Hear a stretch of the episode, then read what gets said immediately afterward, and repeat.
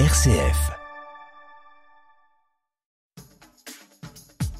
Coup d'avance, le magazine d'un territoire innovant proposé par RCF en partenariat avec la ville de Saint-Étienne. Saint-Étienne change le monde avec design, avec créativité, avec innovation, avec passion. Chaque semaine, découvrez les entreprises qui font la richesse de notre territoire.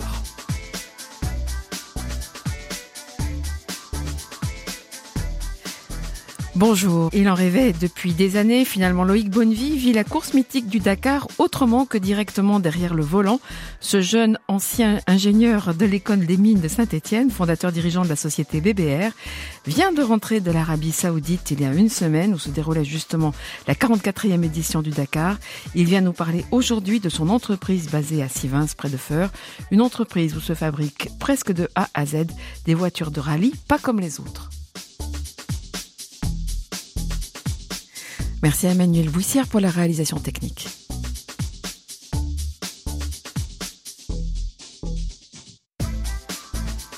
Bonjour Loïc Bonnevie. Bonjour. Merci d'être venu jusqu'à nous, euh, d'avoir délaissé quelque temps euh, votre entreprise. Il faut combien de temps pour se remettre euh, de 15 jours de, stress et, de compétition comme le Dakar, qui fait partie des cinq grandes compétitions mondiales reconnues en matière de course automobile? Ah bah, on a besoin en effet un petit peu de repos, euh, aussi bien les, compétiteurs que le staff technique. Les nuits sont courtes, on est euh, en permanence en décalage horaire. en Arabie Saoudite, la fenêtre horaire est assez courte, il fait nuit de bonne heure et on récupère euh, nos voitures assez tard. Donc les, les nuits sont studieuses et pleines de mécanique. Donc en effet, on a besoin de, d'une semaine ou deux de, récupération après. On va peut-être parler d'abord de, ce rallye. C'est la 44e édition. On continue à l'appeler le Dakar, sauf que ça n'a plus rien à voir puisque vous avez changé de pays d'Afrique. Vous êtes en Arabie Saoudite et ça se passe uniquement en Arabie Saoudite. Ouais, voilà. Historiquement, donc c'était le Paris-Dakar qui est devenu maintenant uniquement le Dakar, même si ça fait de, nombreuses années qu'on se qu'on se rend plus à, la ville de Dakar. Donc après un, passage en Amérique du Sud, on vient de faire la quatrième euh, édition consécutive en Arabie Saoudite. ASO, l'organisateur, a, trouvé un deal avec ce pays qui, pour euh, nous, est un terrain de jeu exceptionnel. Euh, je crois que la surface, c'est quatre fois la surface de la France uniquement en désert. Il y a au monde, je pense, pas d'autres endroits plus propices en termes de terrain pour nous. Et il faut dire l'Arabie Saoudite paye pour que ça se déroule chez elle. Alors voilà, le pays, euh, le pays hôte euh, a une négociation euh, commerciale avec le, promoteur de la course pour, pour obtenir, et donc voilà, c'est sous phase de contrat reconductible, donc on, sait qu'on est encore pour quelques années en Arabie Saoudite. Ça correspond à la politique actuelle de, de l'Arabie Saoudite pour allier son image à, au développement sportif, une façon de se positionner dans le monde de façon autre Ouais, exactement. Moi, il y a quatre ans, quand on a découvert l'Arabie Saoudite, on n'est pas forcément parti de gaieté de cœur parce que je pense on ne connaissait pas. Euh, et donc, on a rencontré les, les locaux. Et c'est une population très très jeune. Je ne veux pas dire de bêtises, mais je crois que plus de 60% de la population a moins de 30 ans.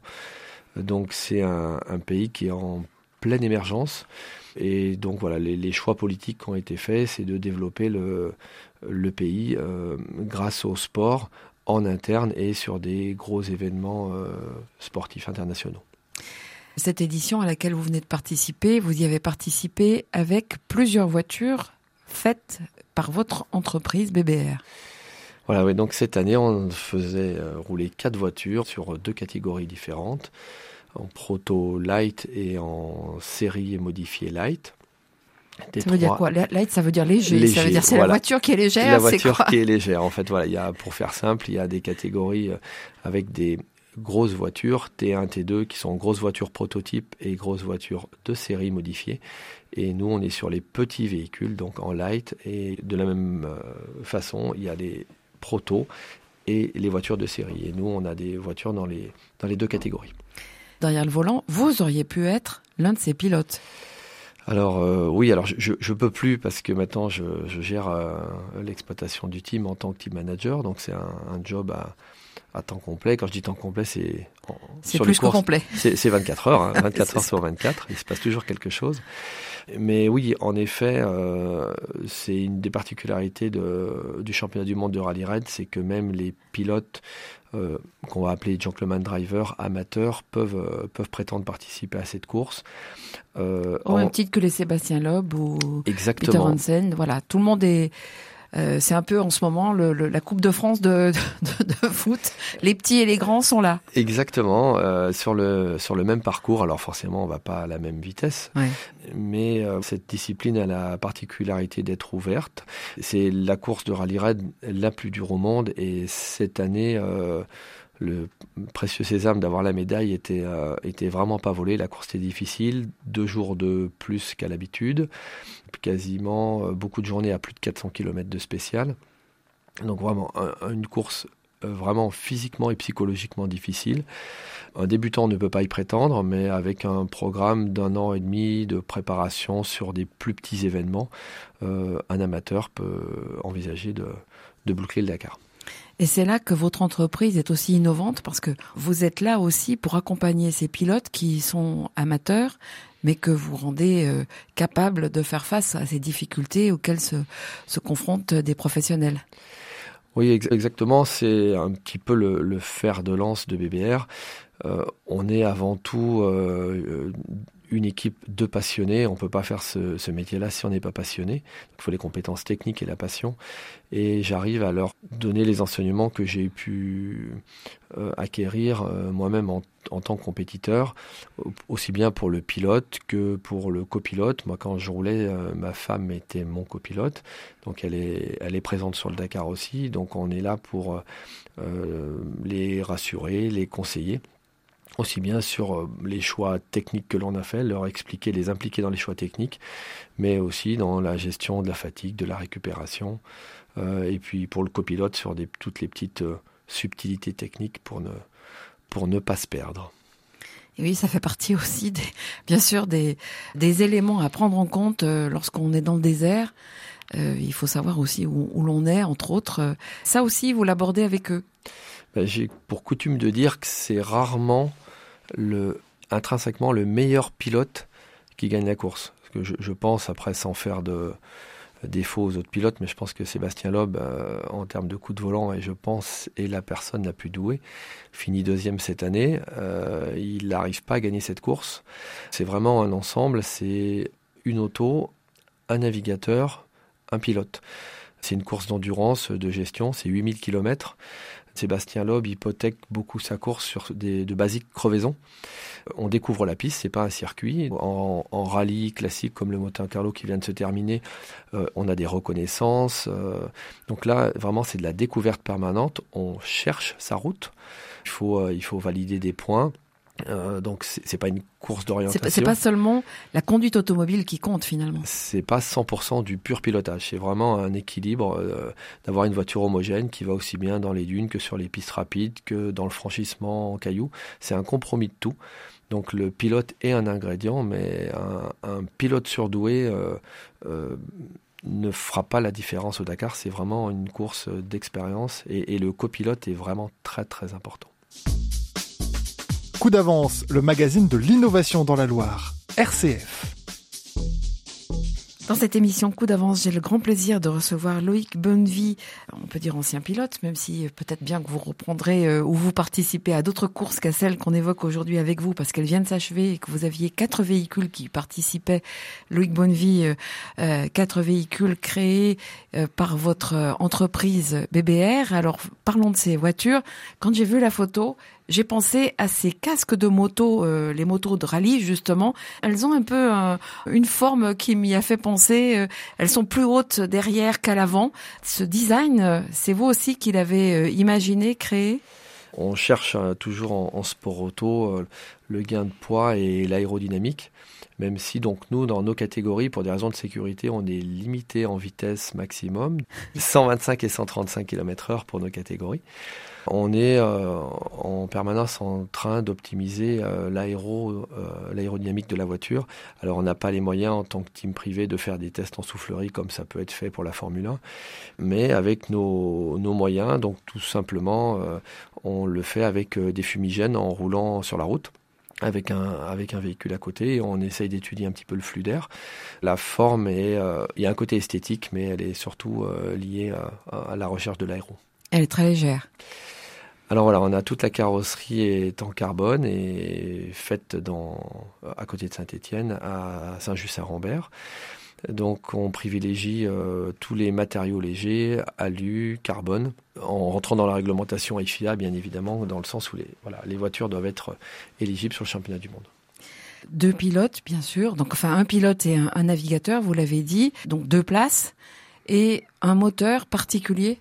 Alors, on roule dans, notre catégorie, on est limité à 1000 cm3. Donc, pour euh, ma part, on utilise un moteur 3 cylindres 900 cm3 turbo. Donc, qui nous permet à la base de développer euh, quasiment 200 chevaux. Et en championnat du monde, on a un, restricteur, une, bride, euh, qui permet de, mettre toutes les voitures à, équivalence. Et donc avec la bride, on, est aux alentours de 165 chevaux en T4 et 185 chevaux en T3.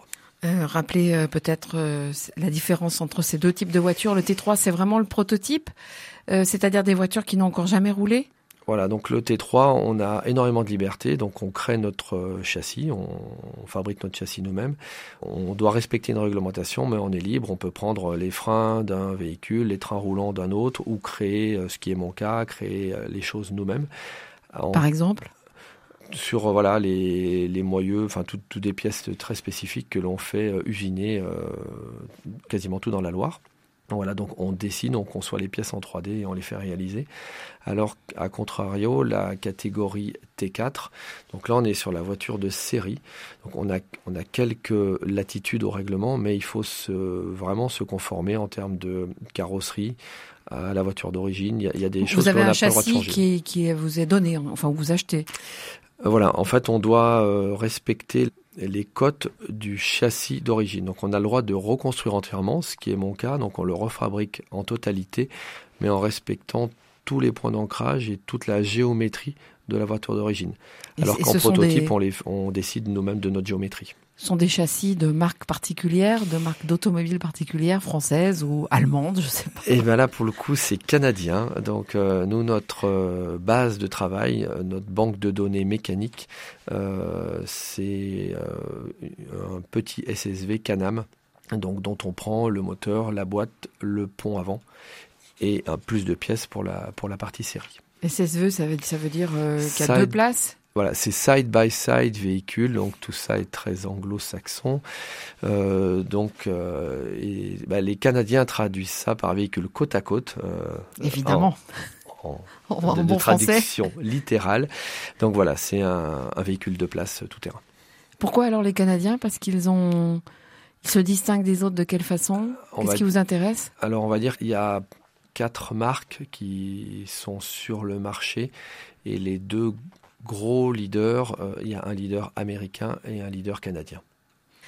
On l'a compris, vous faites fabriquer beaucoup dans la, dans la Loire par des entreprises de la Loire. C'est vous qui assemblez Oui, voilà. Donc la partie, euh, historiquement, moi j'ai des compétences en tôlerie, euh, tôlerie fine, chaudronnerie. Donc toute la partie châssis et pièces dérivées de la tôlerie sont faites en interne. On a de quoi euh, plier, cintrer nos tubes, plier nos tôles. Euh, souder, sans doute. Souder, exactement. Souder, acier, alu, inox.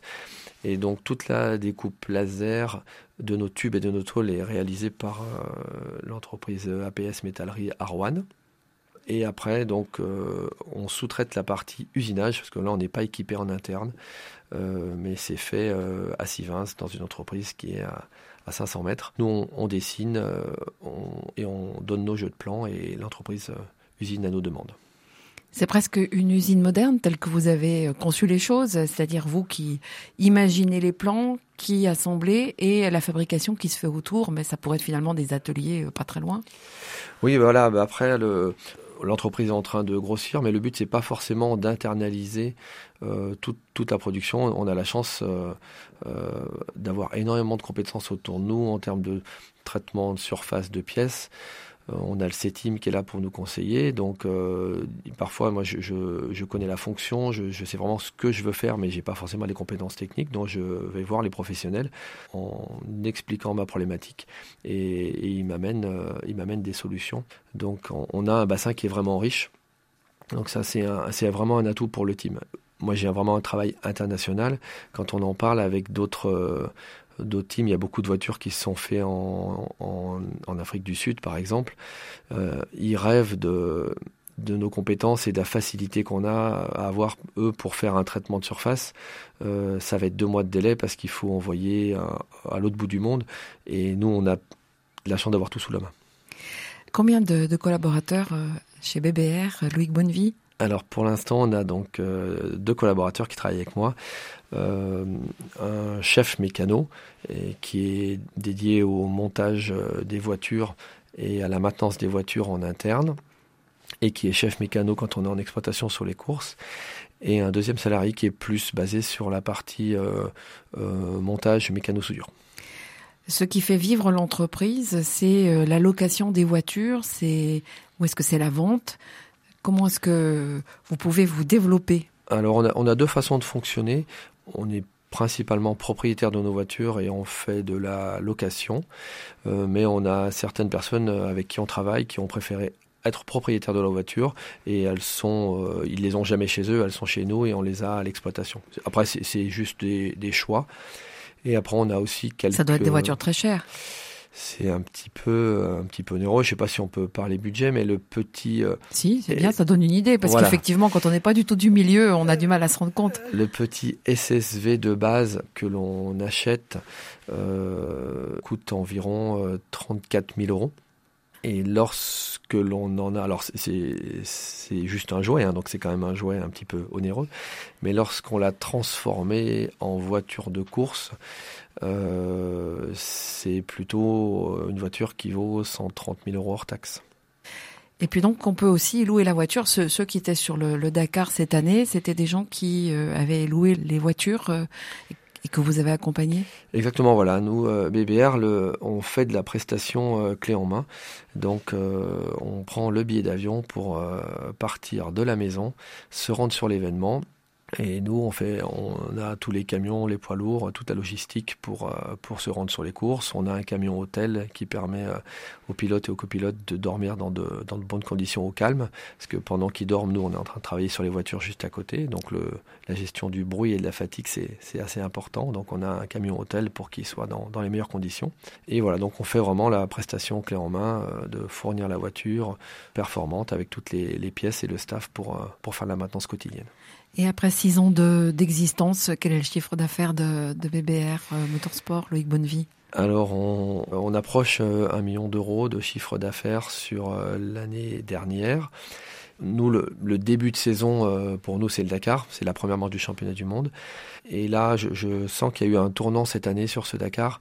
parce que c'est toujours, on joue l'année sur, simplement quatre voitures, donc il faut bien trouver l'équipage à mettre dedans et les bons. Et là, c'est vrai que cette année, euh, on. Et ça a marché. Ça, ça a bien marché. On va dire, ça fait quatre années consécutives qu'on amène toutes les voitures au bout.